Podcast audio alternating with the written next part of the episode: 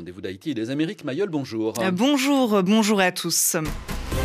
Et la une du journal d'Haïti et des Amériques, la lutte contre le Covid-19 aux États-Unis. Hier, Joe Biden appelait les Américains à se faire tester et vacciner. Eh bien, à New York, la ville offre 100 dollars à ceux qui viennent faire leur dose de rappel avant les fêtes. À Haïti, une déception. Le film Freda de Jessica Geneus n'a finalement pas été sélectionné par les Oscars. L'Académie a publié sa liste, mais la réalisatrice ne se laisse pas abattre. Nous serons avec Franz Duval, rédacteur en chef du Nouvelliste. On terminera ce journal en musique avec le phénomène des chorales d'entreprise au Brésil, un mouvement qui a commencé dans les années 70. Les entreprises, qu'elles soient privées ou publiques, sont concernées. Ça permet aux employés d'évacuer le stress. Le journal d'outre-mer, la première est présentée aujourd'hui par Odan Agi Ali. Et Odan, à la une aujourd'hui, les réactions après la publication du décret reconnaissant les cancers de la prostate comme maladie professionnelle. Oui, Maya, le cancer lié à l'utilisation du pesticide chlordécone dans les bananes antillaises, un texte ouvrant la voie à des indemnisations. Mais il faut désormais aller plus loin, nous expliquera le maire de Pointe-à-Pitre. Merci Odana Giali. On vous retrouve à la fin de ce journal. RFI, les voix du monde. Et nous prenons d'abord la direction des États-Unis où face à la hausse des cas de Covid-19, les autorités redoublent de vigilance. Elles appellent à se faire vacciner et tester. Pour l'instant, seul un Américain sur six a reçu son booster, le rappel du vaccin. Alors à New York, la ville offre 100 dollars pour encourager les gens, Lubna Anaki. Devant l'un des sites de vaccination de Manhattan, ils sont une centaine à attendre de recevoir leur booster, leur troisième dose de vaccin contre le Covid. La décision du maire de New York d'offrir 100 dollars a fini de les encourager, surtout en période de fête. Je réfléchissais déjà à me refaire vacciner avant le début de cette nouvelle vague, mais c'est vrai que c'est pas mal de recevoir de l'argent en échange. Jane est venue avec ses amis, ils ne savent pas encore ce qu'ils feront de cet argent. Et peut-être acheter des vêtements ou de la nourriture. Je vais probablement acheter des cadeaux de Noël. Ce n'est pas la première fois que New York offre de l'argent dans sa lutte contre le Covid. La ville avait fait la même chose pour les premières doses et pour faire vacciner les enfants, des mesures financières qui, selon certains New-Yorkais, correspondent à la culture locale.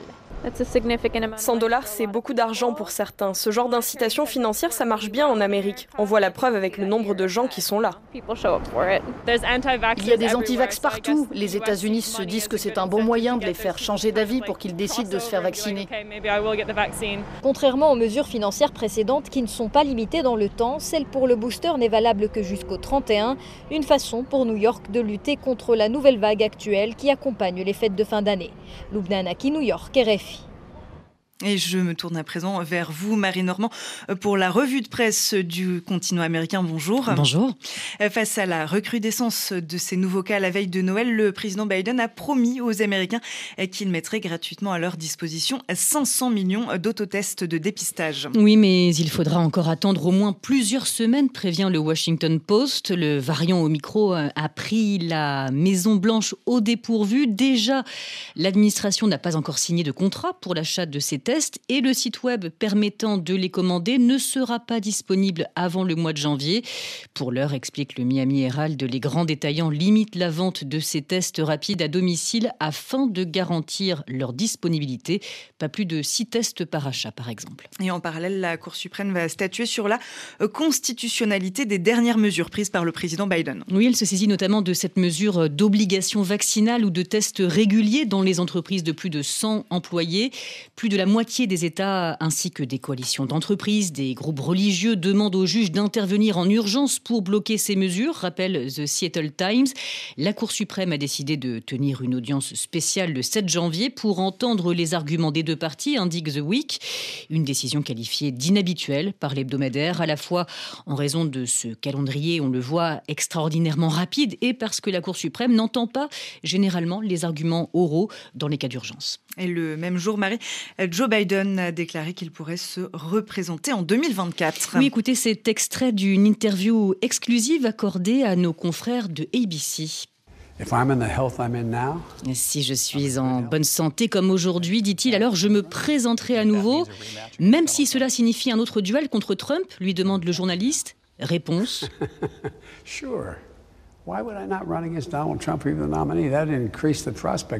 Bien sûr, pourquoi je ne me présenterai pas face à Trump s'il est candidat Cela augmenterait même les chances que je me présente, lance finalement Joe Biden. Et alors là, on parle de 2024. Mais en parallèle, Marie, les partisans de Donald Trump tentent toujours de remettre en cause le résultat des élections de 2020. Et oui, cela prend beaucoup de temps aux autorités électorales des différents États, des centaines d'heures de temps gouvernemental, écrit le Washington Post, pour contester les allégations de fraude, recevoir ceux qui les interpellent, voire recompter les voix dans certains districts. Un assaut épuisant, insiste le quotidien, alors que l'administration euh, lance au même moment les préparatifs pour les élections de mi-mandat en 2022.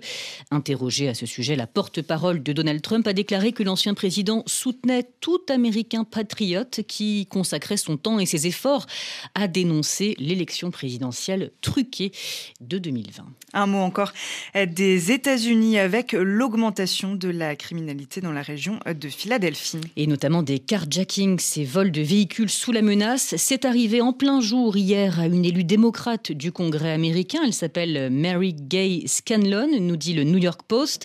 les chaînes locales indiquent que le véhicule a depuis été retrouvé, que cinq personnes sont interrogées.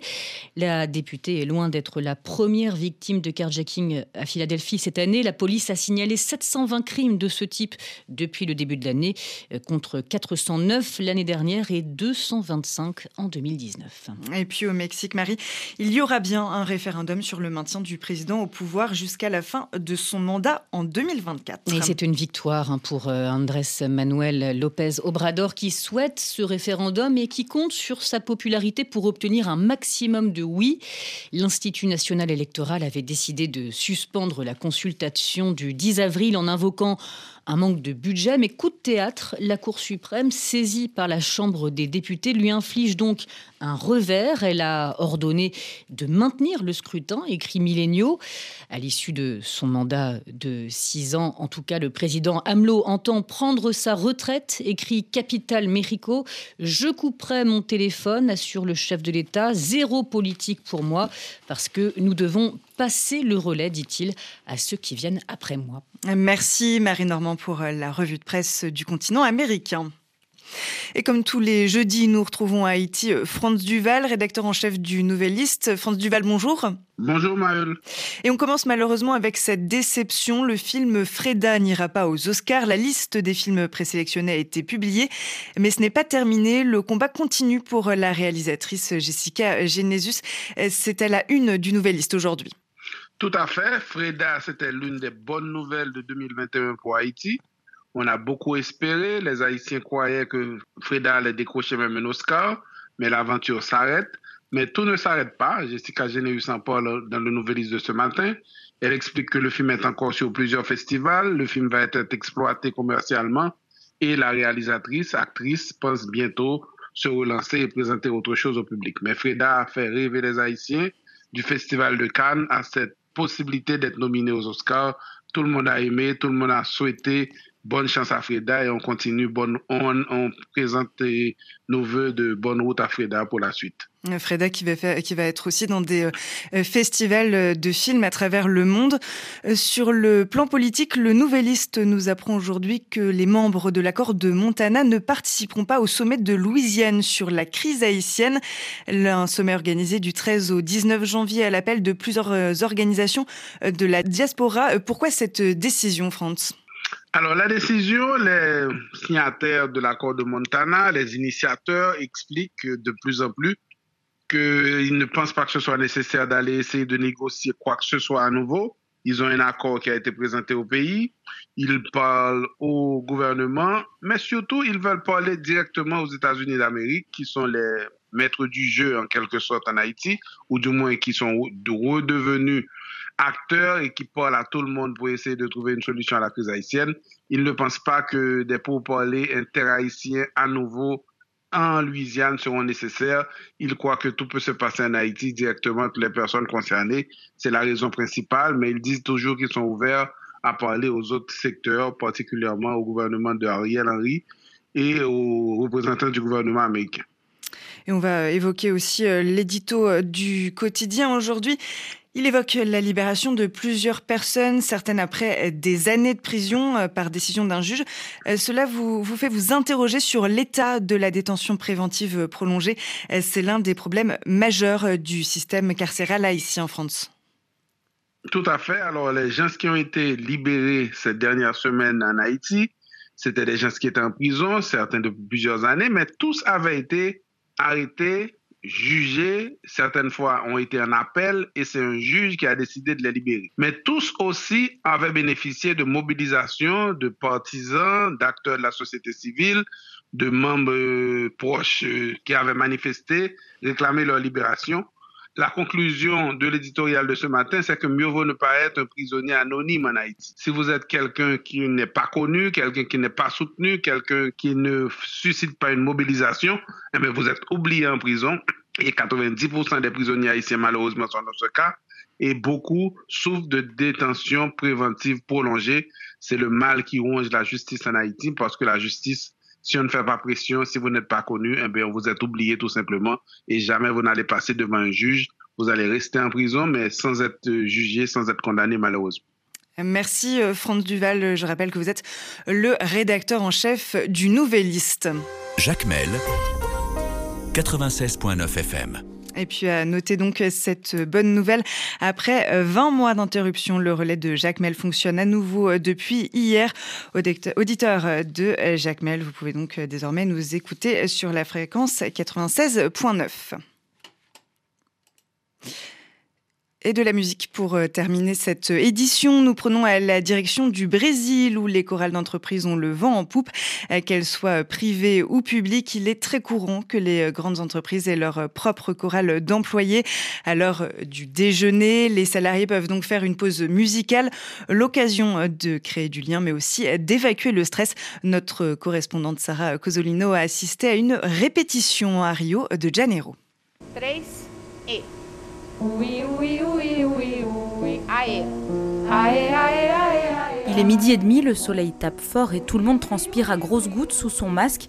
Mais au lieu d'aller déjeuner, ces salariés se retrouvent pour chanter sur la terrasse de leur entreprise, entourés de montagnes. Nous sommes dans le quartier du Jardin botanique et c'est un privilège. D'ici, on peut voir le Christ rédempteur pendant notre répétition, entouré de la forêt de Tijuca sur une terrasse. Depuis 2013, Anna Azevedo dirige la chorale du CERPRO, grande entreprise publique de technologie de l'information. On appelle ça la musique populaire brésilienne, le style qu'on chante. Romaria qu'on va chanter par exemple, c'est une musique qui évoque la campagne et qui était très à la mode il y a 40 ans.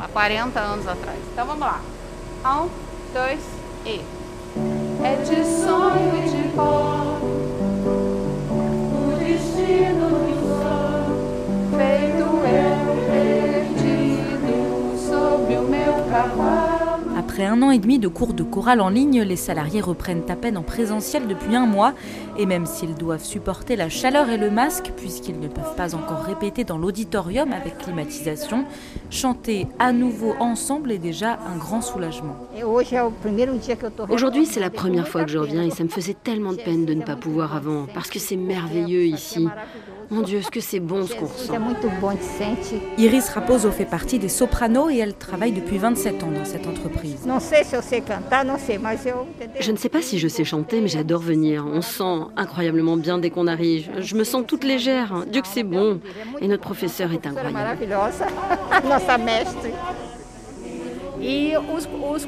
Les chorales ont ce pouvoir, on crée beaucoup de liens avec nos élèves. Et ils ne sont plus seulement des élèves, ils deviennent des amis.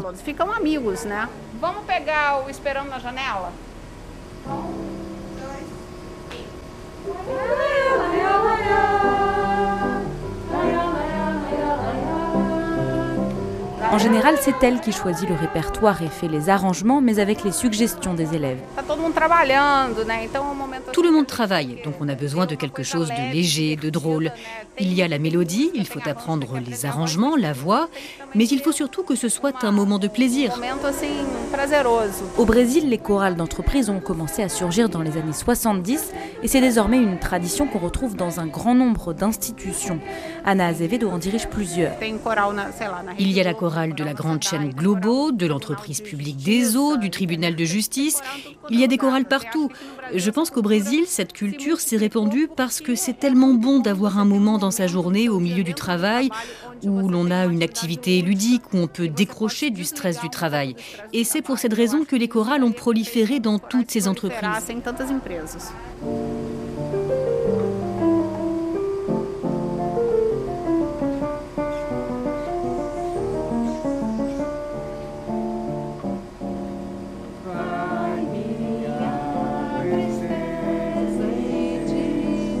Lucilia Souza fait partie de la chorale depuis ses débuts. Après 42 ans au sein du CERPRO, elle est désormais retraitée, mais elle continue de venir au cours. Quand on m'a dit qu'il y aurait une chorale ici, j'ai tout de suite dit que je voulais en faire partie. Je n'ai pas douté une seule seconde parce que j'adore ça. Pour moi, la musique, c'est tout. La musique, c'est la vie, c'est le partage. C'est partager des sentiments, des joies, c'est embrasser l'autre à travers la musique. Grâce à la chorale, elle a rencontré plusieurs collègues d'autres secteurs de l'entreprise et elle attend avec impatience les représentations devant un public. Sarah Cozzolino, Rio de Janeiro, RFI. Et vous pourrez euh, réécouter euh, ce sujet sur les chorales brésiliennes en podcast sur RFI.fr. Le journal de l'Outre-mer. Le journal d'Outre-mer, la première présentée par Odan Agiali. Et Odan, il avait été l'un des premiers à porter le dossier du chlordécone devant la justice. Le gouvernement a publié hier un décret reconnaissant comme maladie professionnelle les cancers de la prostate liés à l'utilisation de ce pesticide, un produit cancérigène épandu dans les bananeraies guadeloupéennes et martiniquaises jusqu'en 1993. L'avocat Harry Durimel, aujourd'hui maire de Pointe-à-Pitre en Guadeloupe, avait porté plainte contre l'État pour empoisonnement. Selon lui, ce décret est un premier résultat, mais il est loin d'être une fin en soi. C'est une avancée, puisque ce décret est une réponse à nos revendications, à nos réclamations, mais le compte euh, n'est pas parfait, euh, puisque pour l'instant, il s'agit d'indemniser les travailleurs de la banane. L'empoisonnement au chlordécone concerne euh, près de 100% des Guadeloupéens et Martiniquais. Et donc, il va falloir qu'on continue à militer, à agir à tous les niveaux pour que euh, l'ensemble des personnes contaminées puissent obtenir réparation et également pour obtenir des mesures préventives pour mettre à l'abri notamment les, les, couples qui veulent enfanter, euh, les femmes enceintes, à l'abri d'une nouvelle contamination qui ferait du nouvel homme guadeloupéen un homme chlordéconé. Harry Durimel, le maire de Pointe-à-Pitre, joint par Pascal Pétrine. Après la Guadeloupe et l'île de Saint-Martin, cas de variant Omicron détecté officiellement en Guyane, cas autochtone, ce qui indique que le variant du Covid-19 circule déjà sur le territoire. À l'approche des fêtes de fin d'année, les autorités sanitaires invitent justement la population à se faire dépister en Martinique. Plusieurs centres dédiés ont ouvert leurs portes, notamment à Casse-Pilote. Et puis, allez, un mot des fêtes, mais côté réjouissance, direction Cinéma en Guyane, Gaël Oassim s'est rendu chez un boucher spécialiste du boucanage, le fumage de la viande. Son reportage aromatique. En plus des traditionnels plats tels que le boudin ou le jambon de Noël qui garniront votre table, pourquoi ne pas opter pour une belle dinde qu'on va farcir Guigui est boucanier, un spécialiste du boucanage dans la commune de Sinamari, et les demandes sont nombreuses en cette période de fête. Aujourd'hui, il nous prépare une dinde boucanée farcie, en commençant par la farce. Tu coupes un oignon, tu le coupes en dés, tu avec les aromates. Et pour ceux qui mangent pas beaucoup de piment, il eh ben, faut mettre du piment végétarien, hein. ça donne du goût. Un peu d'ail, moi j'en mets beaucoup parce que j'aime ça et c'est bon pour la santé.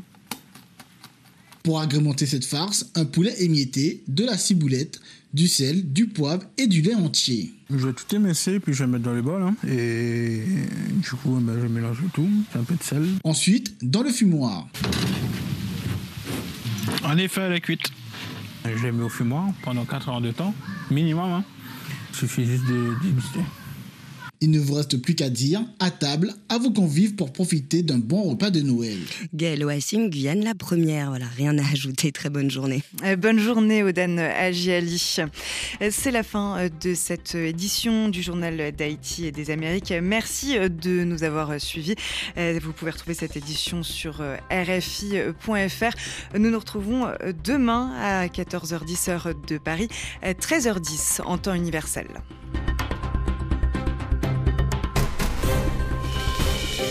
Littérature